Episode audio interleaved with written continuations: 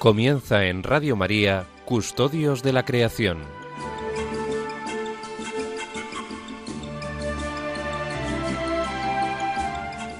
Un programa dirigido por Jaime Muñoz y José María Galán.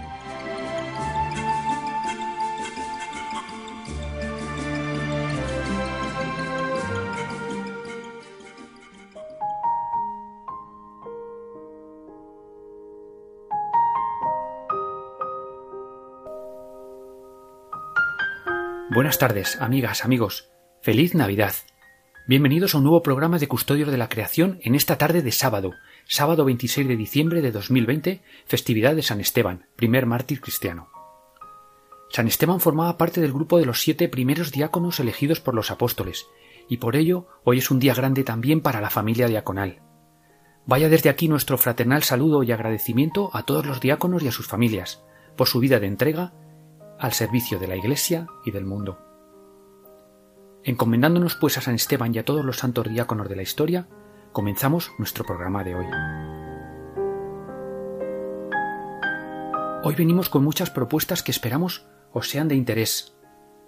Comenzaremos profundizando en el segundo aspecto destacado en el mensaje del Papa para la Jornada Mundial de Oración por la Creación de este año 2020, el jubileo como tiempo para regresar.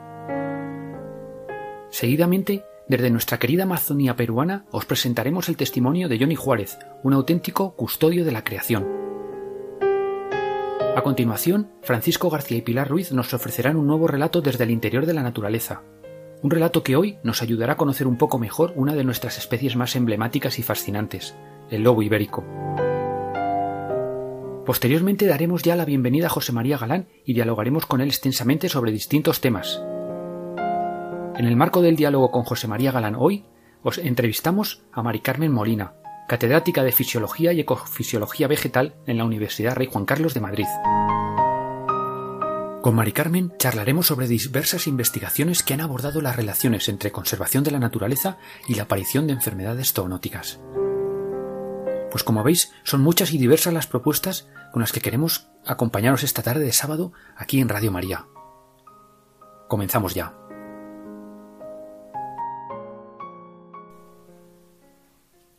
Como empezamos a comentar en nuestro primer programa, el Papa declaró el pasado mes de mayo un año especial Laudato Si, una encíclica con la que Francisco nos invita a mirar al futuro en estos momentos de pandemia.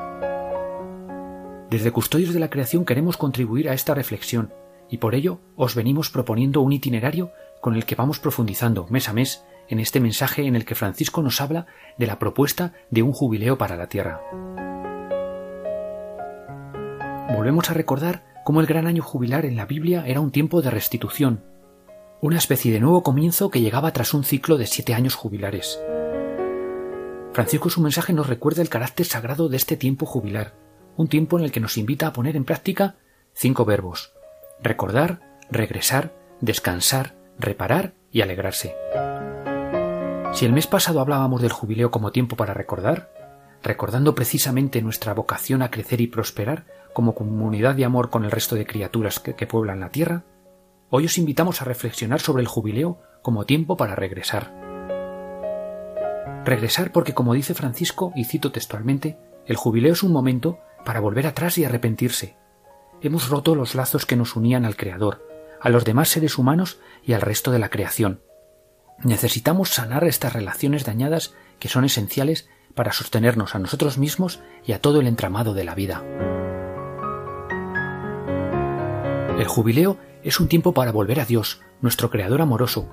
No se puede vivir en armonía con la creación sin estar en paz con el Creador, fuente y origen de todas las cosas. Como señaló el Papa Benedicto, continúa diciendo Francisco, el consumo brutal de la creación comienza donde no está Dios, donde la materia es sólo material para nosotros, donde nosotros mismos somos las últimas instancias y donde el conjunto es simplemente una propiedad nuestra. El jubileo nos invita a pensar de nuevo en los demás, especialmente en los pobres y en los más vulnerables.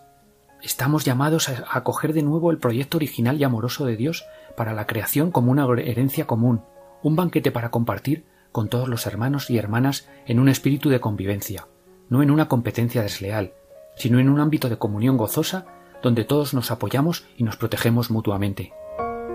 El jubileo es un momento para dar libertad a los oprimidos y a todos aquellos que están encadenados a las diversas formas de esclavitud moderna, incluida la trata de personas y el trabajo infantil. Asimismo, Francisco nos dice también que debemos volver a escuchar a la tierra, que las escrituras indican como Adamaj, el lugar del que fue formado el hombre, Adán. Hoy la voz de la creación nos urge, alarmada, a regresar al lugar correcto en el orden natural, a recordar que somos partes, no dueños, de la red interconectada de la vida. La desintegración de la biodiversidad, el vertiginoso incremento de los desastres climáticos, el impacto desigual de la pandemia en curso sobre los más pobres y frágiles son señales de alarma ante la codicia desenfrenada del consumo. Y finalmente Francisco nos invita a escuchar el latido del corazón de todo lo creado. Nos invita a pensar en la creación como un don, un don que, como dijera San Buenaventura, ha sido dado para manifestar y comunicar la gloria de Dios, para ayudarnos a encontrar en su belleza al Señor de todas las cosas y volver a Él. La tierra de la que fuimos extraídos es, por tanto, un lugar de oración y meditación. Despertemos, dice Francisco, aludiendo a su exhortación querida Amazonía. Despertemos el sentido estético y contemplativo que Dios puso en nosotros. Pues bien, queridos oyentes, aprovechamos este mensaje de Francisco para recomendaros precisamente la lectura de Querida Amazonía, la exhortación apostólica que el Papa escribió inspirado en el Sínodo de la Amazonía, un sínodo muy importante para la Iglesia y para el mundo, que como sabéis finalizó hace ahora apenas un año. Querida Amazonía es un documento maravilloso, poético en muchos momentos, un documento en el que Francisco, entre otras muchas cosas, nos invita a dar un paso más allá del necesario conocimiento y protección que debemos a la naturaleza. Nos invita a contemplarla, aprendiendo de los pueblos originarios. Como dice el Papa, podemos contemplar la Amazonía, la naturaleza podemos decir nosotros análogamente, podemos contemplarla y no solo analizarla, podemos contemplarla para reconocer ese misterio precioso que nos supera, Podemos amarla y no solo utilizarla. Podemos amarla para que el amor despierte un interés hondo y sincero. Es más, podemos sentirnos íntimamente e, unidos a ella, y no solo defenderla, y entonces la Amazonía, la naturaleza, se volverá nuestra como una madre. Porque el mundo no se contempla desde fuera, sino desde dentro, reconociendo los lazos con los que el Padre nos ha unido a todos los seres. Alabado sea.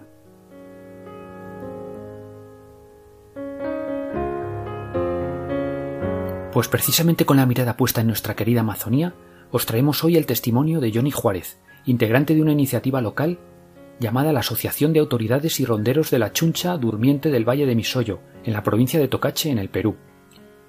Una iniciativa que ha promovido la constitución de una concesión de conservación llamada Bosque de Misoyo, de unas 25.300 hectáreas, situada en la zona de amortiguamiento del Parque Nacional del Río Abiseo, en el Perú una concesión que contribuirá a la conservación de bosques únicos y de especies emblemáticas amenazadas como el oso de anteojos, el jaguar, el tapir amazónico, el cedro rojo o el mono choro de cola amarilla, esta última una especie endémica en peligro crítico de extinción. Habla Johnny Juárez.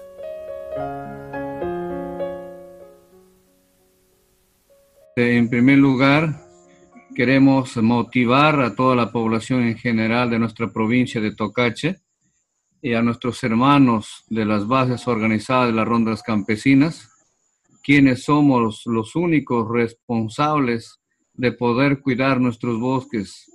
Hacemos un llamado a todos los pueblos, ya que los pocos bosques que tenemos tenemos que cuidarlos, porque es muy importante. Los beneficios que tendremos todos nosotros al, cuidar estos bosques es netamente mantener el agua, mantener la flora y la fauna de la que otros países y nuestra, en nuestra región misma ya no lo tienen. Algunos riachuelos, algunos ríos se han secado, han traído abajo nuestros bosques. Frente a ello es que nos unimos todos a una sola voz, con una sola fuerza de unidad, de amor y de armonía por la creación de nuestro Dios, quien nos regaló estos hermosos bosques donde fluye nuestras fuentes de aguas. Por eso los pedimos a todos unirnos, que es la única manera, organizarse los pueblos y podamos cuidar nuestros bosques, que es de mucha importancia. El agua es vida y como es vida, cuidemos nuestros bosques. También hacemos un llamado a todos los amigos, a organizaciones públicas y privadas, de las que quieran contribuir y ayudar en este cuidado y la conservación de nuestros bosques.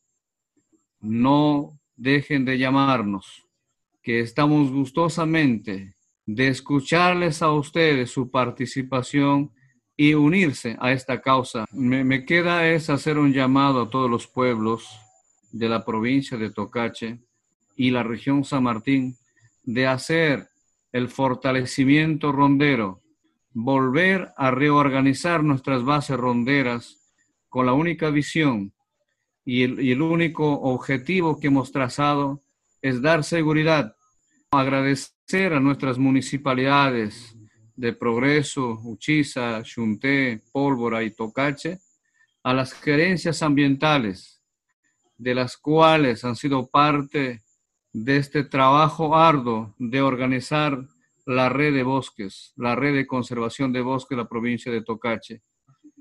No bajemos la guardia, sigamos adelante con la única firmeza de mirar el futuro de nuestros hijos. Entonces, a toda la Fiscalía, a la Policía Nacional y a nuestros subprefectos de toda la provincia, de los distritos, va mi agradecimiento por esta unidad y seguiremos uniéndonos. Hoy nos toca un reto en este eh, año que viene, es unificar esfuerzos y hacer una tarea tan grande que nos toca llevar. Todos juntos, sí podemos. Solos será imposible, pero si nos unimos, la unión y esa fuerza y ese compañerismo mantendremos siempre Tocache virtiendo aguas de sus ríos a través de estos hermosos bosques. Unámonos más y pongamos mucho esfuerzo. Al mismo tiempo, queremos pedir y queremos rogar a nuestros niños que se han preparado con las poesías dedicado a este bosque, que será de una gran bendición y las virtudes de estos niños que tienen de exclamar estas poesías de las cuales nos motivarán y nos incentivarán para cuidar mejor nuestros bosques.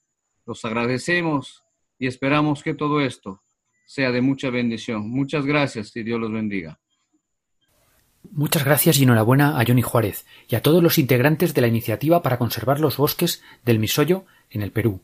Y muchas gracias, por supuesto, a Karina Pinasco, a Virgin Desteller y a todo el equipo de AMPA, de la Asociación eh, de Amazónicos por la Amazonía, por habernos facilitado el poder ofrecer este testimonio.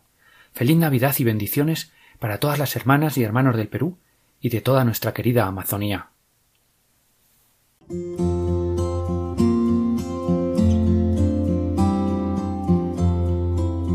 Os ha nacido un Salvador, el Mesías, el Señor, dijo el ángel a los pastores. Radio María transmite cada año esta buena noticia. Gratis la hemos recibido, gratis queremos compartirla y decir a cada hombre, también para ti ha nacido Jesús, es tu Salvador te quiere sacar de tu desesperanza, de tu tristeza, de tus esclavitudes, de tu egoísmo, de tus situaciones de muerte. Para seguir haciéndolo necesitamos tu ayuda, tu oración, compromiso voluntario donativo, pequeño o grande. Puedes informarte de cómo colaborar llamando al 91 822 8010 o entrando en nuestra página web radiomaria.es. Así podremos llegar a todos los hombres y decirles de corazón, feliz Navidad.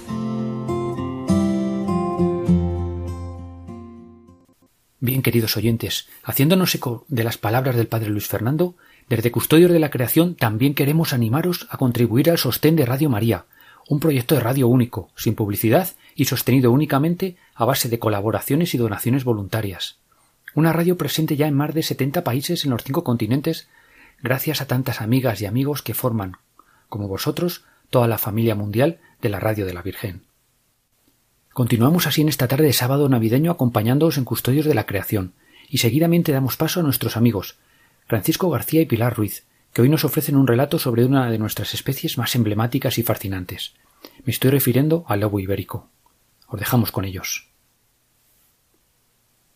Cuando miro el mundo desde la perspectiva que dan los años y las huellas que el monte ha ido dejando en mí, la visión cada vez es más global y menos concreta.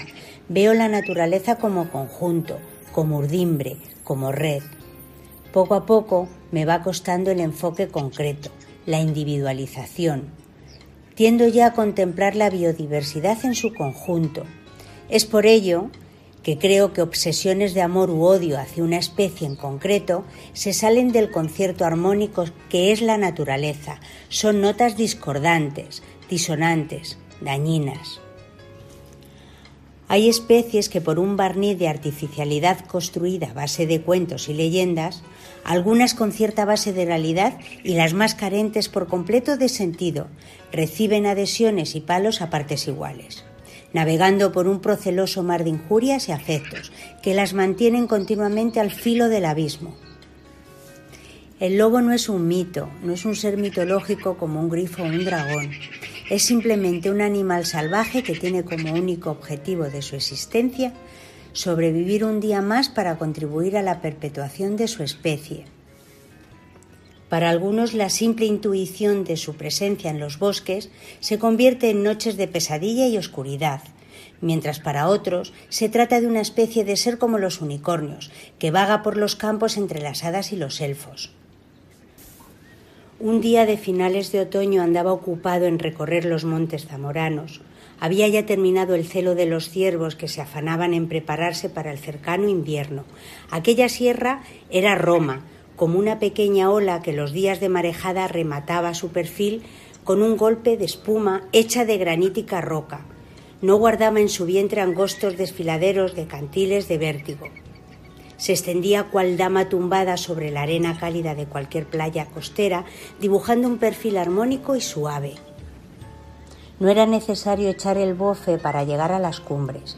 Caminar serenamente te llevaba a lo más alto de las tendidas laderas sin el cuerpo descompuesto.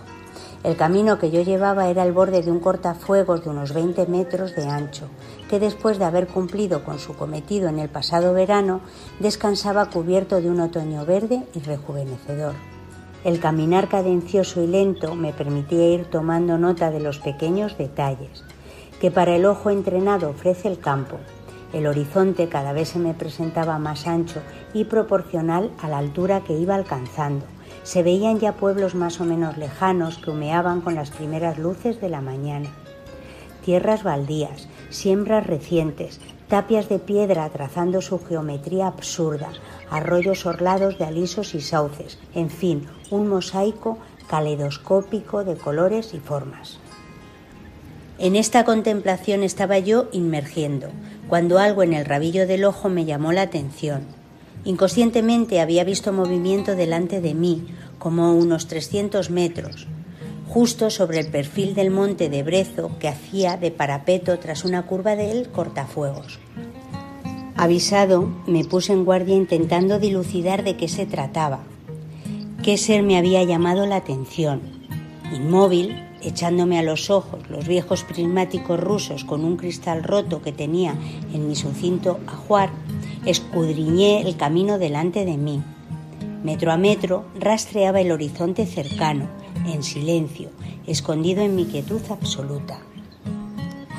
Sabiendo de dónde venía el relumbrón, no tardé mucho en localizar el grupo de lobos que venían hacia mí con su personal trote.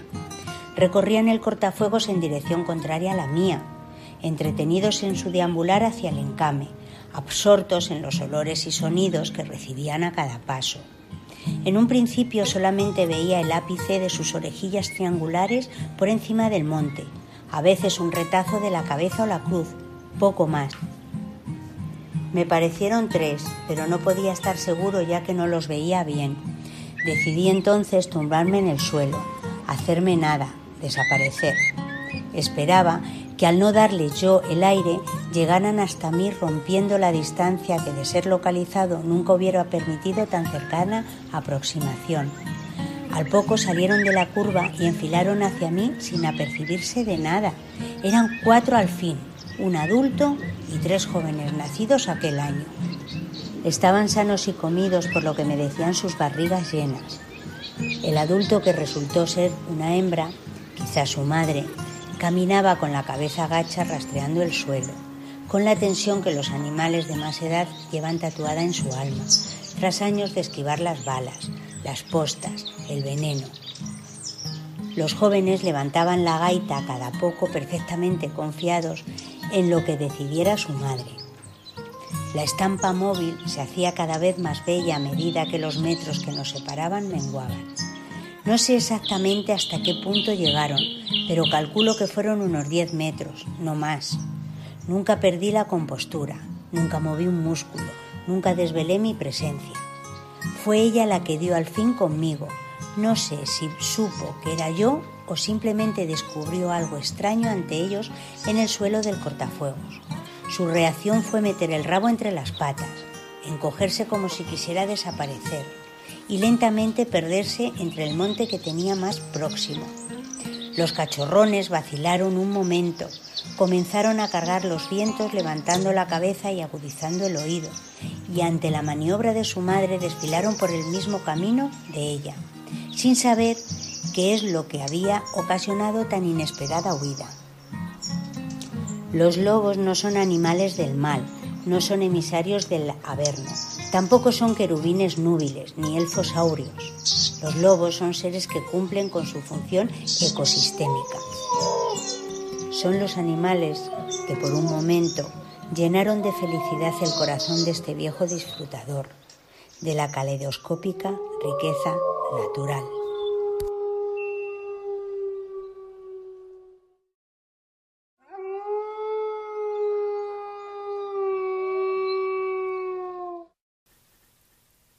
Muchas gracias, Francisco. Muchas gracias, Pilar. Muchas gracias por compartir de nuevo vuestras vivencias con nosotros y con todos los oyentes de Radio María. Feliz Navidad, amigos. Continuamos, queridos oyentes, con el programa Custodios de la Creación. Esperamos que os haya gustado el relato de Francisco García y Pilar Ruiz y damos ya la bienvenida a José María Galán. Buenas tardes, José María. Feliz Navidad, lo primero. Bienvenido y muchas gracias por compartir de nuevo esta tarde de sábado con toda la familia de Radio María. Muy buenas tardes, Jaime, y a todos los oyentes de, Radio María. Y nada, desearos a todos una feliz fiesta, una feliz Navidad y que cojamos mucha fuerza y esperanza para no rendirnos a todos los grandes retos que nos ha propuesto el 2020 y que tendremos que ir resolviendo durante este próximo 2021, que mis mejores deseos para todos. Así que bueno, vamos a estar aquí otra tarde con vosotros disfrutando de este programa Custodio de la Creación. Pues sí, José María, estoy, estoy de acuerdo contigo. El, el, 2020 la verdad es que nos ha planteado retos para el futuro que, que, ni nos imaginábamos, ¿no? Hace, hace tan solo un año. Pues si te parece esta tarde y, y dadas las fechas que son, podemos empezar viajando a Tierra Santa, ¿no? Para, para aproximarnos al, al, medio natural de lo que sería ese entorno de Belén de hace, de hace dos mil años, ¿no? ¿Cómo sería, cómo sería ese entorno?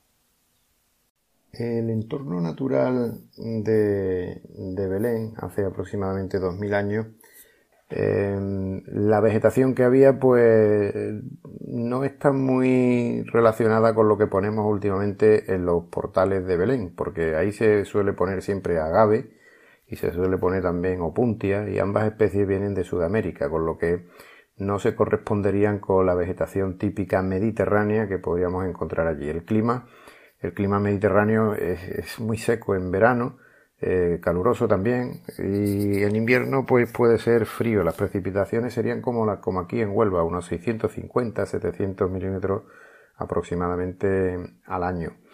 En cuanto a la, a la fauna que hay por allí o que hubo en aquella época más bien eh, es muy interesante porque Belén al igual que el resto de, de Israel se encuentra en un punto de encuentro entre tres grandes masas continentales África al sur, eh, quedaría al norte Eurasia y luego quedaría pues todo lo que es la parte de desierto árabe hacia lo que sería el oriente. Entonces un punto de, tránsito muy importante en migración, en rutas migratorias, pues aves que van desde las grullas hasta las cigüeñas, algunas de esas especies que anidan aquí durante el invierno en Europa y que pasan, eh, que anidan aquí, perdón, durante el verano y que pasan el invierno en, en África, suelen usar esa zona de, tránsito. En cuanto a mamíferos también es muy interesante porque es una zona en que, en que conviven especies europeas pues como el corzo, pues con otras especies como, las gacelas. Eh, también tenemos especies europeas como el jabalí, que conviven también pues con otras especies como pudieran ser la hiena. O sea, todavía persiste la hiena. La última vez que estuve allí encontramos unos rastros de hiena en las proximidades, en la parte baja del monte, y curiosamente no sabíamos qué comían. Digo, bueno, primero, ¿cómo puede haber hienas por aquí todavía en pleno siglo XXI? Y segundo, ¿de qué se alimentan? Bueno, pues se alimentaban de los platitos que la gente le dejan allí a, los, gatos para, para, que se alimenten. Eh, en fin, que es una zona muy, muy rica, eh, fue una zona muy rica en biodiversidad, toda la región aquella. De hecho, hubo leopardo hasta hace muy poco, hasta hace prácticamente 2007-2008, eh, se, había leopardos no tan cerca de Belén, pero sí un poquito más hacia el Egeo. Allí se encontró el último ejemplar de, de la subespecie que quedaba por allí. Y en otras épocas, pues sin duda, debió de tener guepardo, debió de tener especies más africanas, posiblemente quedaran ya leones en las zonas bajas. Y, nada, fue un, punto de referencia para la biodiversidad eh, de, esa zona. Pues qué interesante, ¿no? Lo que comentas también, esa zona de, Belén de, tránsito entre, entre lo que sería Eurasia y, el continente, y el continente africano. Sí, como has comentado, ya me habías dicho que, habías estado por allí alguna vez dando un curso de rastreo a, un grupo mixto de, judíos y, de musulmanes. ¿Cómo, ¿Cómo surgió y cómo fue esa experiencia, José María? Pues esa iniciativa surgió de pura casualidad, muy lejos de allí. Surgió en, Namibia, en, un, en una ayuda que le hicimos a un grupo de investigadores que estaban atascados en medio del desierto del Namib. Lo sacamos con el vehículo, ellos eran, eran israelíes y bueno, estaban muy interesados en, en nuestros trabajos que estábamos haciendo con los bosquimanos, les dijimos que si querían pues se podían venir con nosotros. Y ahí surgió todo, surgió todo en torno a la forma ancestral en la que los yukoansi, koisan o bosquimanos como nosotros le llamamos, pues se, desarrollan y, cultivan el diálogo y el consenso. El diálogo y el consenso en torno a cosas tan sencillas pues como una huella de un animal o incluso hasta un excremento, ¿no? Entonces ellos hacen un cuadrado, un círculo en torno a la, en torno a la huella y ahí se ponen a hablar, a dialogar y entre todos dan una sola respuesta consensuada. Suelen ser tres personas las que hablan, las que participan en ese, en ese diálogo abierto y el objetivo común es identificar la especie, cuánto tiempo hace que estuvo allí y algún otro detalle que le pueda servir para conocer dónde se encuentra y, lógicamente pues si, si, lo requiere pues ir a cazarla, puesto que esta gente siguen alimentándose de fauna. Entonces a ellos les interesó esto y me dijeron, me propusieron que me invitaban a acercarme allí a, Israel para dar un curso de rastreo en el que participarían eh, judíos y musulmanes. La intención era pues establecer un punto de debate inicial en dos culturas que tradicionalmente han estado, eh, bueno, pues con, muchas fricciones y con muchas tensiones eh, religiosas y también políticas sobre todo, ¿no?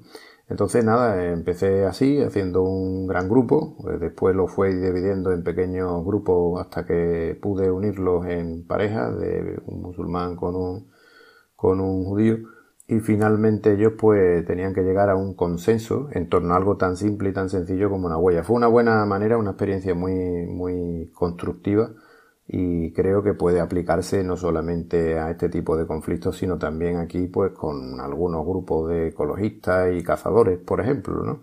Y creo que sí, que tenemos que practicar mucho más este, este próximo año 2021 el diálogo y el consenso. Creo que son dos instrumentos que nos puede ayudar a fortalecer un poco más pues las necesarias vías de escape y de salida para, para los grandes retos, como he dicho al principio, que, nos va a plantear también el 2021.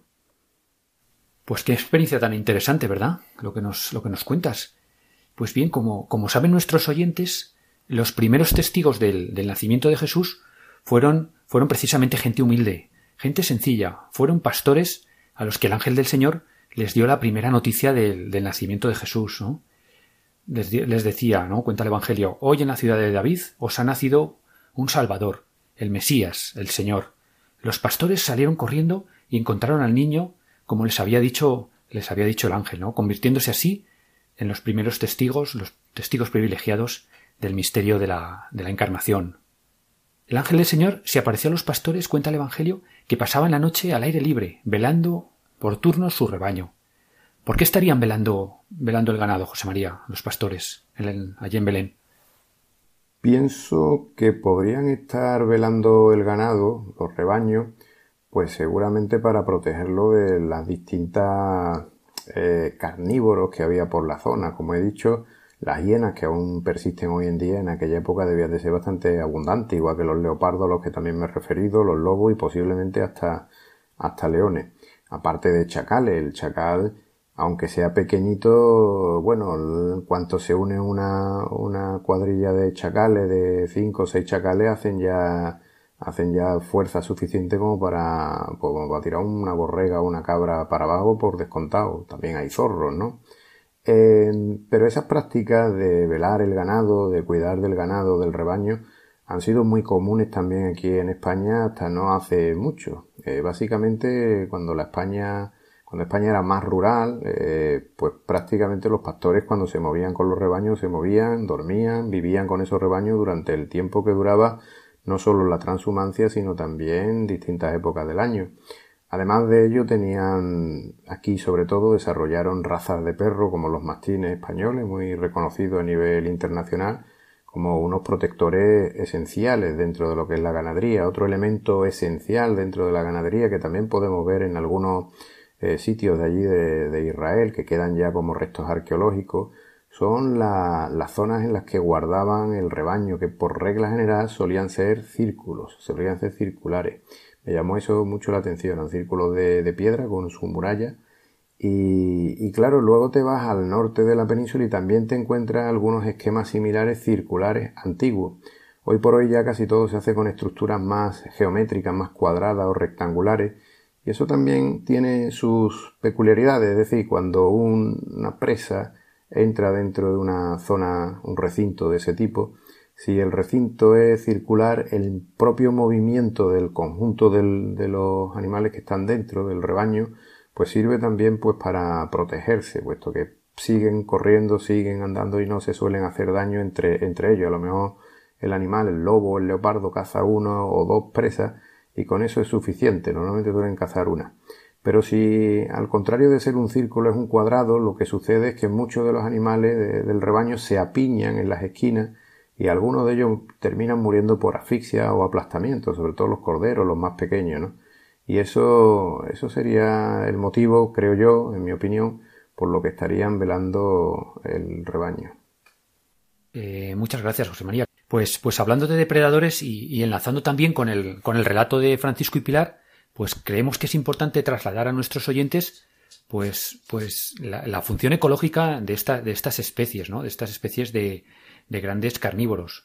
¿no? Pues si por ejemplo vamos al punto 34 de, de la Laudato Si, pues ahí se nos dice, y, es verdad, ¿no? Cómo, a veces nos, nos inquieta saber de, la extinción de un mamífero o de un, o de un ave por su mayor visibilidad, pero, pero que para el buen funcionamiento de los ecosistemas, pues también son necesarios pues los hongos, las algas, los gusanos, los insectos, los reptiles, una innumerable variedad de microorganismos, ¿no?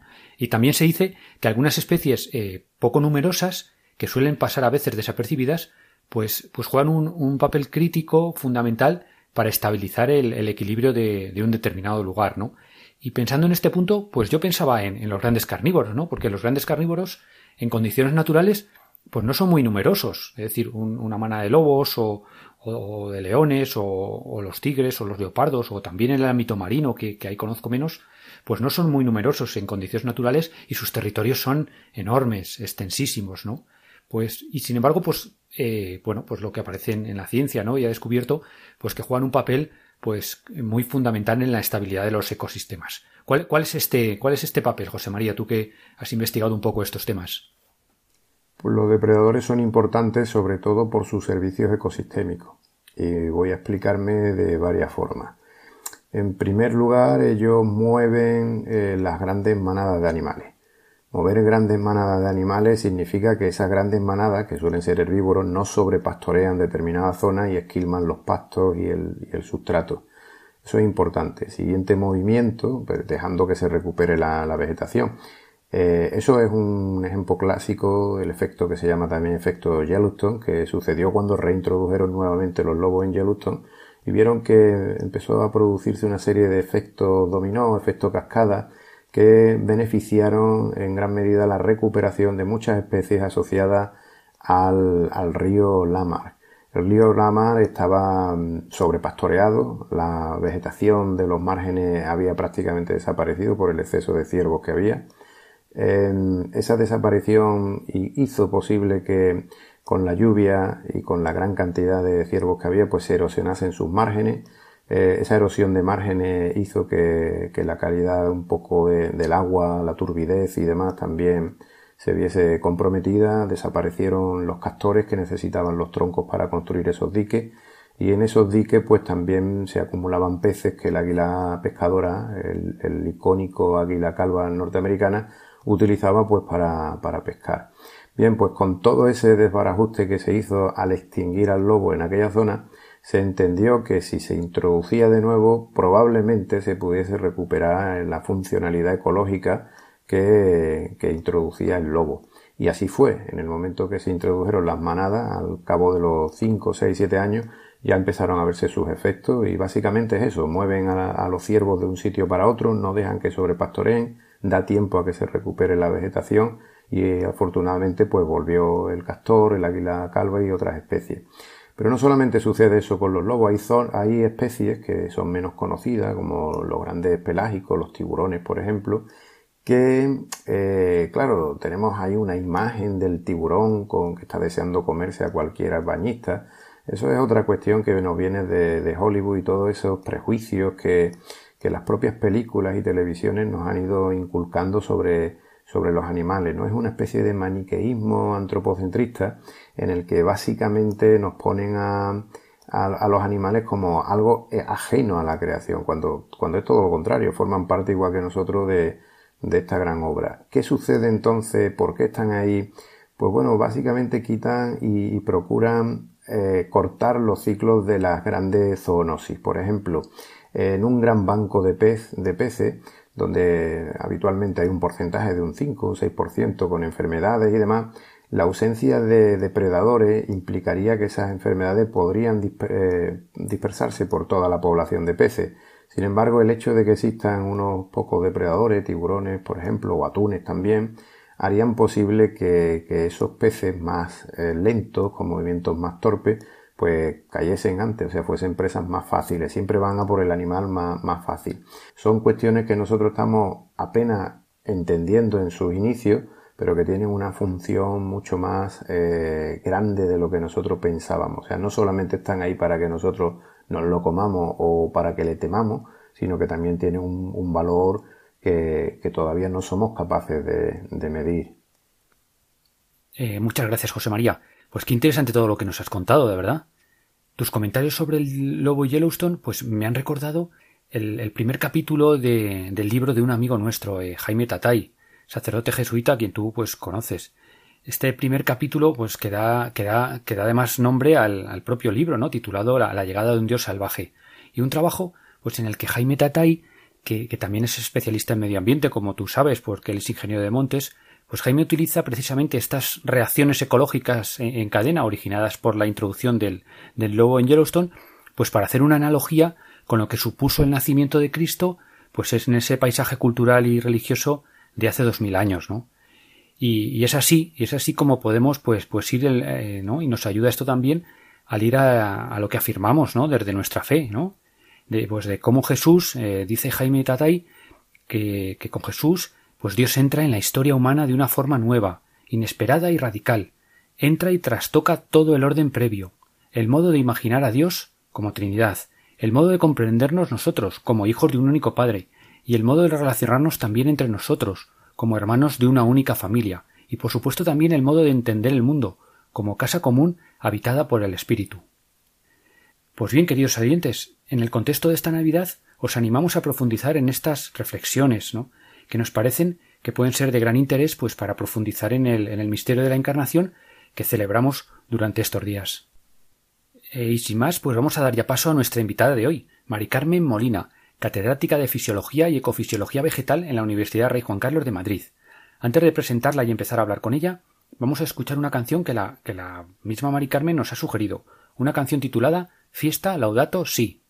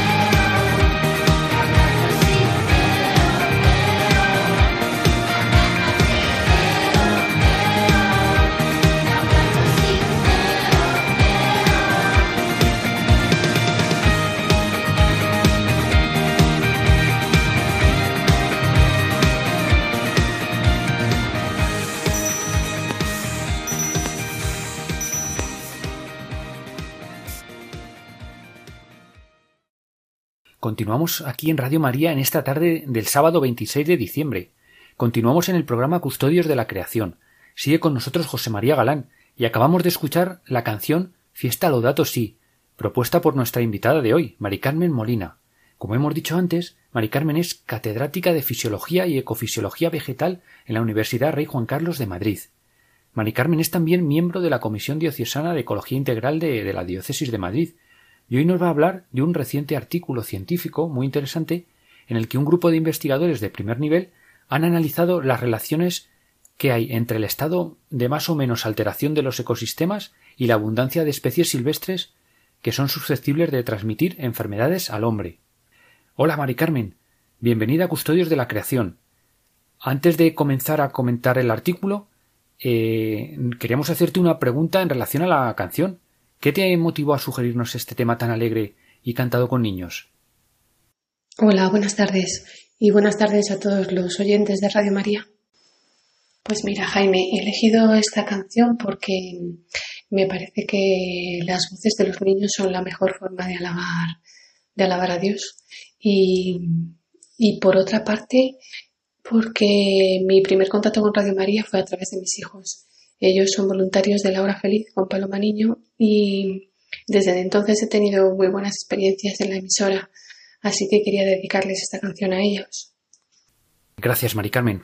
Pues qué bonito, ¿no? El, recuerdo de tus niños y, también el, de todos los niños, ¿no? Del mundo, pues cantando alegres por, por la Laudato Si y cantando alegres, pues por la, pues por toda la creación, ¿no? Qué, qué bonito. Bueno, pues pasamos ya, pasamos ya, si quieres, a comentar el artículo. ¿Cuál es el título del artículo que nos proponías y por qué lo has, y por qué lo has elegido? El título del trabajo que os propongo es el de, más o menos traducido desde el inglés, la diversidad de organismos que potencialmente pueden transmitir patógenos o parásitos, o lo que es lo mismo, la diversidad de eh, especies zoonóticas, que es así como se conoce el término, aumenta en los ecosistemas modificados por el hombre, es decir, aquellos en los que mm, el hombre ha modificado más el entorno. Eh, muchas gracias, Mari Carmen. ¿Quiénes son los autores y para qué y para qué instituciones trabajan? Los autores trabajan en la Universidad de Oxford, en el School of Public Health, en University College London, son instituciones de renombre. Eh, pero realmente lo que hace importante un trabajo, me refiero a la, a la parte externa del trabajo es eh, la revista en la que se publica. Y este trabajo ha sido publicado en Nature, que es la, revista con más índice de impacto dentro de toda la comunidad científica. Mm, normalmente estos trabajos están muy revisados, el diseño experimental mm, no es discutible, mm, la hipótesis es eh, muy general y muy, y, muy interesante para toda la comunidad científica y los resultados son muy robustos. ¿no? Bueno, Mari Carmen, ¿y por qué crees que han llevado a cabo este, este estudio los, científicos? Bueno, ¿por qué los autores han llevado a cabo este estudio? Bueno, se reconoce ampliamente eh, que el cambio del uso de la tierra, el manejo de la tierra para nuestro propio beneficio, mm, modifica eh, los ambientes eh, de manera importante y que influyen en el riesgo y en la aparición de enfermedades zoonóticas estas de, la que, de las que antes os he hablado. Y también, de manera paralela, eh, estas modificaciones de los ecosistemas conducen a una disminución de la, biodiversidad. Sin embargo, no está tan claro si, si hay una, una, correlación entre la pérdida de biodiversidad y el aumento de este tipo de enfermedades. Y entonces este trabajo lo que pretende es ofrecer modelos predictivos que establezcan una relación precisamente entre esto que os digo, disminución de la biodiversidad y aumento de enfermedades zoonóticas. ¿Y cuáles son los resultados más importantes de este, de este trabajo? Bueno, lo más importante de este trabajo para mí es el número de localidades, de sitios que han analizado. Eh, primero, porque es a nivel global y segundo, porque son 6.800 eh, sitios diferentes analizando, analizando 376 especies eh, zoonóticas de estas potencialmente peligrosas para nosotros. Y las conclusiones más importantes son precisamente que el uso de la tierra tiene efectos globales y sistemáticos en las comunidades zoonóticas. los hospedadores de vida silvestre, conocidos mm, precisamente por esto que os comento, por tener parásitos y patógenos Mm, que podrían sernos perjudiciales, pues resulta que aumentan su diversidad, aumenta la riqueza de especies y aumenta la abundancia de los mismos en los ecosistemas que han sido modificados. Y cuanto más modificados, pues mayor es este efecto. De hecho, cuando se recuperan los espacios, este efecto disminuye. Además, mm, van al matiz porque no, todos los organismos responden igual. De hecho, la magnitud del efecto es eh, dependiente de la taxonomía y es más fuerte para eh, especies zoonóticas dentro del grupo de los, roedores, de los murciélagos y de las eh, aves paseriformes. Es decir, en estos espacios, que puede ser un espacio urbano o un espacio agrícola, disminuye la diversidad de especies, pero eh, en proporción aumenta la diversidad de especies potencialmente peligrosas dentro de estos grupos. Pues sí, sí que, sí que impresiona y, la verdad que me resulta muy inspirador el hecho de relacionar lo que son las zonas degradadas con las zonas ecológicamente degradadas con la transmisión de, zoonosis. Eso quiere decir que en el momento que desestabilizamos, movilizamos también reservas de patógeno que el resto de especies las tienen contenidas, ¿no? Y, me gustaría hacerte otra pregunta, si me permite. Eh, ¿Cómo podríamos relacionar este artículo y su resultado con la encíclica Laudatus? Sí, sí tiene algo que ver este trabajo con la. Laudato Si es un, es un manuscrito magnífico que está muy bien soportado desde el punto de vista científico. Y, por ejemplo, en el artículo 39 de Laudato Si dice, leo textualmente, el reemplazo de la flora silvestre por áreas forestales con árboles, que generalmente son monocultivos, tampoco suele ser objeto de un adecuado análisis, porque puede afectar gravemente a una biodiversidad que no es albergada por las nuevas especies que se implantan. Es decir, como las modificaciones que nosotros hacemos en el entorno, por ejemplo, transformar un bosque forestal en un cultivo para soja o de palma, eh, eso provoca una diversidad, una bajada en la biodiversidad y el, Papa nos advierte que no conocemos eh, cuáles van a ser los, los eh, resultados de este actuar ¿no? y que hay que, que hay que pensarlo antes de, antes de iniciar esos cambios.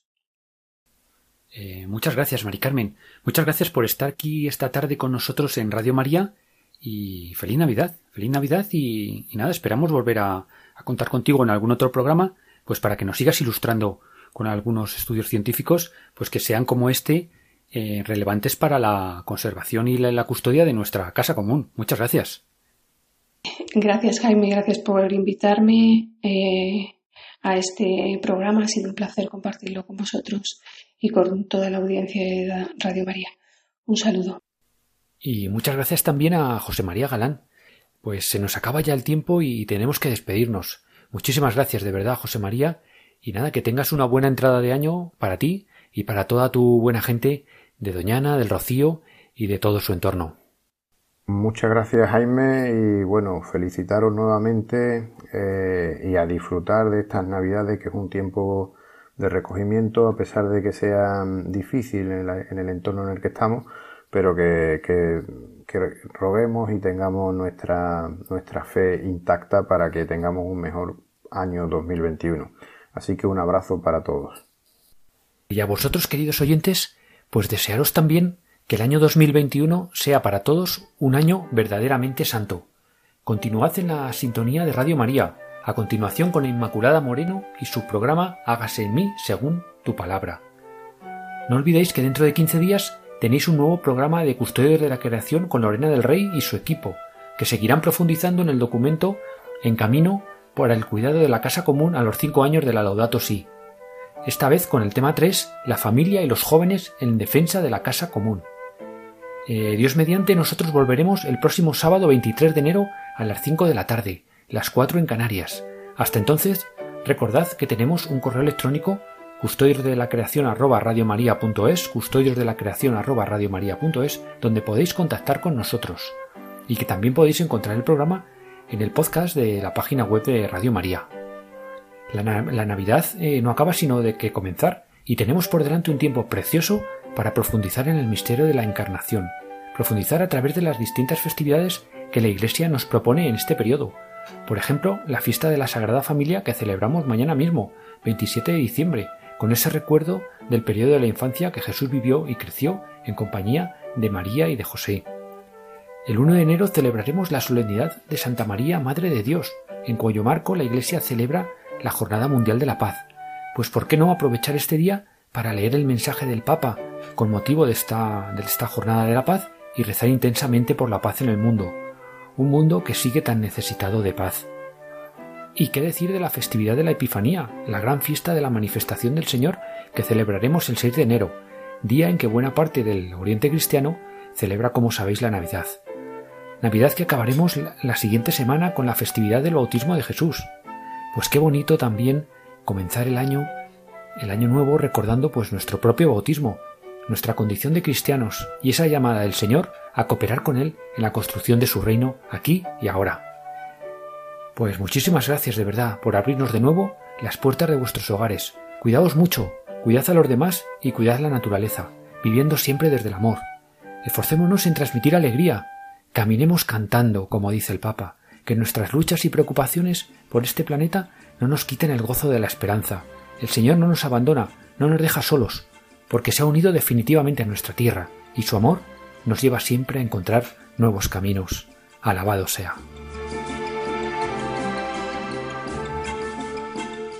Acaban de escuchar el programa Custodios de la Creación.